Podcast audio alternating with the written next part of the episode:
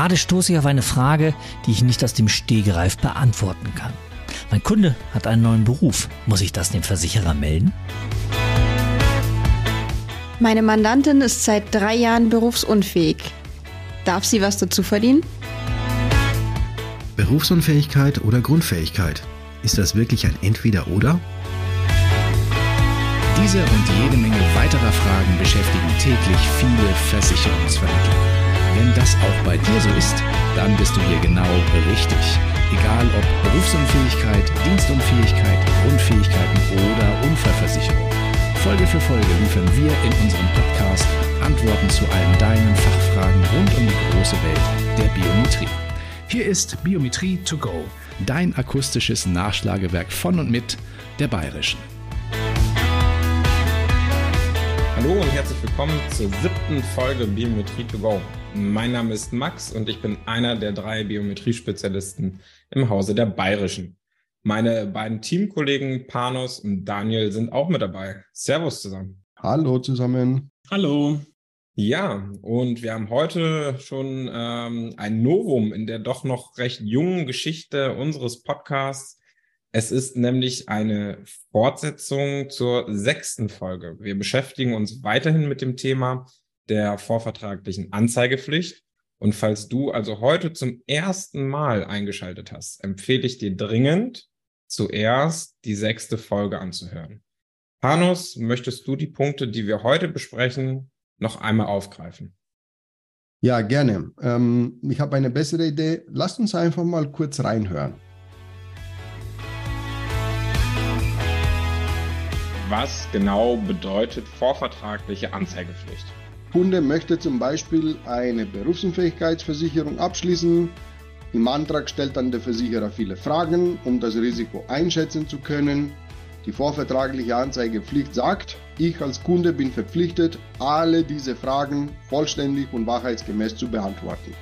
Die vorvertragliche Anzeigepflicht betrifft natürlich alle Versicherungssparten, also von A wie Auslandskrankenversicherung bis Z wie Zahnzusatzversicherung. Ich kenne den Versicherer XY, der bietet telefonische Interviews an. Nach dem Interview müssen die Fragen und die Antworten dem Kunden in Textform zur Verfügung gestellt werden. Der Versicherer hat das Recht zu erfahren, ob die beantworteten Gesundheitsfragen weiterhin richtig sind. Nach Daten des GDV werden 12% der Leistungsanträge abgelehnt, weil die vorvertragliche Anzeigepflicht verletzt wurde. Also unterm Strich jeder achte Antrag. Das ist schon eine ganze Menge. Das Ärgerliche ist, alle diese Fälle könnte man vermeiden, wenn man schon bei Antragstellung alle Gefahrumstände offengelegt hätte. Die Beantwortung der Gesundheitsfragen im sogenannten Point of Sale ist sehr riskant. Man sollte dem Kunden die Zeit geben, die Gesundheitsfragen zu beantworten. Sollte man immer die Krankenakte anfordern? Aus meiner Sicht, glaube ich, gibt es hier nicht richtig oder falsch. Letztendlich ist es eine Frage der eigenen Einstellung, auch der Erfahrung im Biometriegeschäft und vor allem der Prozesse im, im Vermittlerbetrieb. Wichtig ist, dass man als Vermittler die vorvertragliche Anzeigepflicht sehr ernst nimmt und diese Ernsthaftigkeit muss auch klar und deutlich dem Kunden kommuniziert werden. Lass uns mal mit dem ersten Punkt anfangen. Thema Rechtssicherheit. Rechtssicher ist der BU-Vertrag, wenn dem Kunden keine vorvertragliche Anzeigepflicht vorgeworfen werden kann. Wie können ich oder wie können wir als Vermittler dem Kunden in diese Richtung helfen? Zuerst sollte man dem Kunden erklären, welche Rechtsfolgen denn die Verletzung der vorvertraglichen Anzeigepflicht mit sich bringt. Es ist natürlich nicht gerade einfach, einem unbedarften Kunden wirklich alle Details rund um Rücktritt oder Kündigung oder auch Anfechtung zu erklären. Es ist aber auch nicht notwendig. Aus meiner Sicht ist es ausreichend, dem Kunden deutlich zu machen, dass er den Versicherungsschutz und seine Beiträge aufs Spiel setzt, wenn er die Risikofragen nicht vollständig oder aber auch falsch beantwortet. Ja, sehe ich auch so. Die nächste Maßnahme zur Rechtssicherheit ist dann, dem Kunden tatsächlich auch die Zeit zu geben, die Gesundheitsfragen zu beantworten, die er halt auch braucht. Nur dann hat er in meinen Augen auch eine echte Chance tatsächlich darauf. Der Datenabgleich mit der GKV-Akte ist eine zusätzliche sinnvolle Ergänzung in meinen Augen. Das sind äh, ganz ohne Zweifel sehr, zwei sehr wichtige Punkte. So, der Kunde hat die Wichtigkeit verstanden und hat seine Gesundheitsdaten eingeholt. Die Frage ist, wie geht es jetzt weiter? Weil diese Daten für sich genommen erfüllen nicht die vorvertragliche Anzeigepflicht. Klar, in der Akte steht ja auch nur, wo der Kunde überall war und was dann der jeweilige Leistungserbringer alles abgerechnet hat. Damit kann aber der Versicherer nur bedingt was anfangen. Wir sind ja im Bereich der Risikoprüfung. Ne? Also der Underwriter des Versicherers, der muss wissen, welche Beschwerden hatte mein Kunde? Also warum war er überhaupt an diesem Tag beim Arzt? Ähm, wie lange hatte er diese Beschwerden? Wie wurde er behandelt? War er deswegen krankgeschrieben? Wenn ja, wie lange? Ähm, war diese Behandlung erfolgreich? Sprich, seit wann ist mein Kunde beschwerde- und behandlungsfrei? Damit kann ja der Underwriter eines äh, Versicherers im Bereich BU etwas anfangen. Absolut. Und genau mit diesen Daten startet dann der Makler die RIFO bei mehreren Versicherern. Genau. Und so kommen wir dann zum nächsten Punkt, bei dem der Makler eine wichtige Rolle spielen kann, nämlich die Risikovoranfrage so aufzubereiten, dass der oder die Versicherer, wenn er sie an mehrere schickt, ein endgültiges Votum sofort aussprechen können, ohne jegliche Nachbearbeitung. Erzähl mal kurz, warum das aus deiner Sicht so wichtig ist. Es ist doch ganz einfach, das spart doch Zeit und zwar sowohl für den Makler als auch für den Versicherer als auch für den Kunden. Okay, jetzt sind also alle Voten da. Was schafft jetzt noch Rechtssicherheit?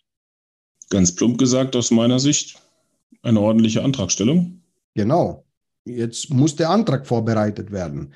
Hier gilt es wiederum für den Vermittler. Die Daten aus der RIVO, also aus der Risikovoranfrage, die müssen ihren Platz in den Antrag finden. Dabei sollte aber vermieden werden, alles wieder von vorne in den Antrag einzutragen oder zu übertragen. Das ist eine enorme Fehlerquelle vom Zusatzaufwand jetzt abgesehen. Ein guter Tipp meinerseits hier wäre, bei den Fragen, die mit Ja beantwortet werden, das Ja im Antrag anzukreuzen und dort den Verweis auf die Risikovoranfrage zu stellen. Wichtig an der Stelle, falls die Risikovoranfrage anonym gestellt wurde, sie muss jetzt natürlich ungeschwärzt dem Antrag beigefügt werden, dann ist sie ja auch Teil des Antrags und kann sie ja berücksichtigt werden. Und dann natürlich den Antrag an den Kunden senden. Er soll nochmal kontrollieren, noch einmal querlesen, ob alles stimmt oder ob ich vielleicht auch was vergessen habe. Auf alle Fälle. Auch das dient natürlich der Rechtssicherheit. Jetzt will ich nochmal eingrätschen. Was ist, wenn, wir hatten den Fall vorhin kurz angesprochen, trotz aller Bemühungen doch etwas Neues zwischen dem Votum des Versicherers und der Antragstellung passiert ist? Zum Beispiel eine neue Erkrankung oder ein Unfall? Ja, das gibt es leider auch ab und zu. Ist ja auch gar nicht auszuschließen. Hier kommt es dann einfach tatsächlich auf die konkrete Erkrankung an. Also wenn der Arztbesuch, ich sag mal, nur äh, aufgrund einer Erkältung war, dürfte es ja eigentlich keinen weiteren Einfluss auf das Votum haben. Ist es aber etwas anderes, nehmen wir mal die Volkskrankheit Nummer eins, Rückenbeschwerden, dann sollte der Antrag nicht versendet werden. Hier sollte ich vorab nochmal Rücksprache mit dem Versicherer halten. Ich sehe es genauso. Und ähm, auch hier mal ein Tipp meinerseits. Diese Rücksprache mit dem Versicherer, also ich melde jetzt zusätzlich die äh, Rückenbeschwerden. Das sollte keineswegs telefonisch erfolgen, sondern am besten per Mail. Nur das bringt ja Sicherheit. Und hier kommen wir nämlich zu dem zweiten Ziel, was ein Vermittler haben sollte, nämlich die eigene Haftung zu minimieren oder sogar zu eliminieren. Die gesamte Kommunikation rund um die Risikofragen, die sollte archivierbar sein, weil sie ein Beweismittel sein könnte. Mündliche Ansprachen sind leider nicht nachvollziehbar. Dazu eignet sich besser die Kommunikation zum Beispiel per Mail. Nicht nur die Fragen des Maklers an den Kunden oder die Fragen des Maklers an den Versicherer, sondern auch die jeweiligen Antworten sollten per Mail erfolgen. Der ein oder andere Kunde ruft dann den Makler an und sagt, hey, ich habe eine Mail bekommen, ähm, hier ist meine Antwort. Darauf sollte trotzdem der Makler bestehen, bitte sei so nett und schreib mir deine Antwort per Mail. Das schützt doch alle Parteien, wenn es drauf ankommt. Absolut guter Punkt. Ein Ziel, denke ich, haben wir noch, den Versicherungsschutz so zu gestalten, dass in der Zukunft auch keine Risikoprüfung notwendig sein muss. Ja, du hast es angesprochen und das ist auch ein absolut wichtiges Ziel, weil man bedenkt, wie hoch doch der bisherige Aufwand beim Vertragsabschluss war. Lass uns also darüber sprechen, wie wir dieses Ziel erreichen können. Ich denke, ein wichtiges Instrument ist die Nachversicherung an der Stelle. Hier sollten Versicherer gewählt werden, die nicht nur auf die Gesundheits-, sondern auch auf die Risikoprüfung verzichten. Wichtig also, dass man das gedanklich tatsächlich auch trennt. Dann kann die versicherte Rente erhöht werden, ohne dass Fragen zum dann aktuellen Beruf oder neu hinzugekommenen Hobbys, Rauchverhalten oder Ähnlichem gestellt werden. Ganz genau. Ähm, weil du jetzt Nachversicherung ansprichst, Daniel, da gäbe es noch einen Punkt. Die Nachversicherung lässt die versicherte Rente nicht ins Unermessliche steigen. Die hat doch immer eine Grenze. Also, je nachdem, wie alt mein Kunde ist, ob er in seinem Beruf eine mehr oder weniger sichere Aussicht auf hohe Einkommenssprünge hat, dann sollten sich Makler Gedanken machen, ob sie vom Anfang an eine Zwei-Vertragslösung oder eine Drei-Vertragslösung sogar anbieten. So können ja mehrfach nach Versicherungsoptionen genutzt werden, ohne dass der Kunde immer wieder diese Gefahr der vorvertraglichen Anzeigepflichtverletzung ausgesetzt wird. Ja, auch ein echt guter Punkt. Aber ich würde hier auch wieder sagen, das war's für heute. Liebe Zuhörerinnen, liebe Zuhörer, das war tatsächlich schon die siebte Folge Biometrie to go. Wir hoffen wieder, dass es euch gefallen hat, dass ihr einen Mehrwert für euren Beratungsalltag daraus ziehen konntet. Unseren Podcast findet ihr auf allen gängigen Streaming-Diensten und wir freuen uns über jedes Abo, was ihr da lasst.